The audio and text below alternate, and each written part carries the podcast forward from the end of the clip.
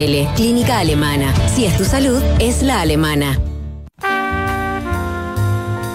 1883. En Nueva York se inaugura el puente de Brooklyn y el Metropolitan Opera House. En Santiago se funda la Biblioteca del Congreso Nacional.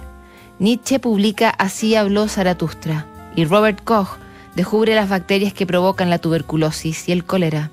Ese mismo año la preciosa y jovencísima Camille Claudel se siente orgullosa y fascinada de comenzar a trabajar y colaborar en el taller del célebre escultor Auguste Rodin. Se fascinó él con la belleza de la joven veinteañera, la hizo su ayudante, su musa, su amante.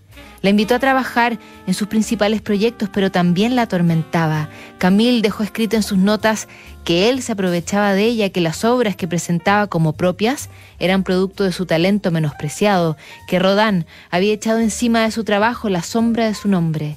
También la humillaba paseándose con otras mujeres delante de ella. Le prometía que ella era su única mujer, pero rompió la promesa mil veces. Cuando Camille quedó embarazada y Rodán la obligó a abortar, el tormento fue entonces espiral. Más por dolor que por convicción la mujer deja a su maestro, se encierra en su propio taller, esculpe cabezas de niños sin descanso que luego destruye, se volvió paranoica, le cambió el rostro, el pelo, el cuerpo, los vecinos la escuchaban aullar el día entero y se quejaban de los olores que venían de su estudio lleno de gatos vagabundos que llegaban para quedarse.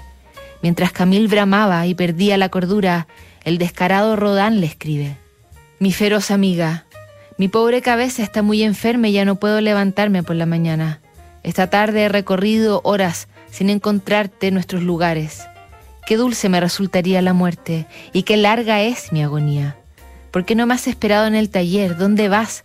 ¿Cuánto dolor me estaba destinado? Tengo momentos de amnesia en los que sufro menos, pero hoy el dolor permanece implacable. Camil, mi bien amada a pesar de todo, a pesar de la locura que siento acercarse y que será obra tuya si esto continúa. ¿Por qué no me crees?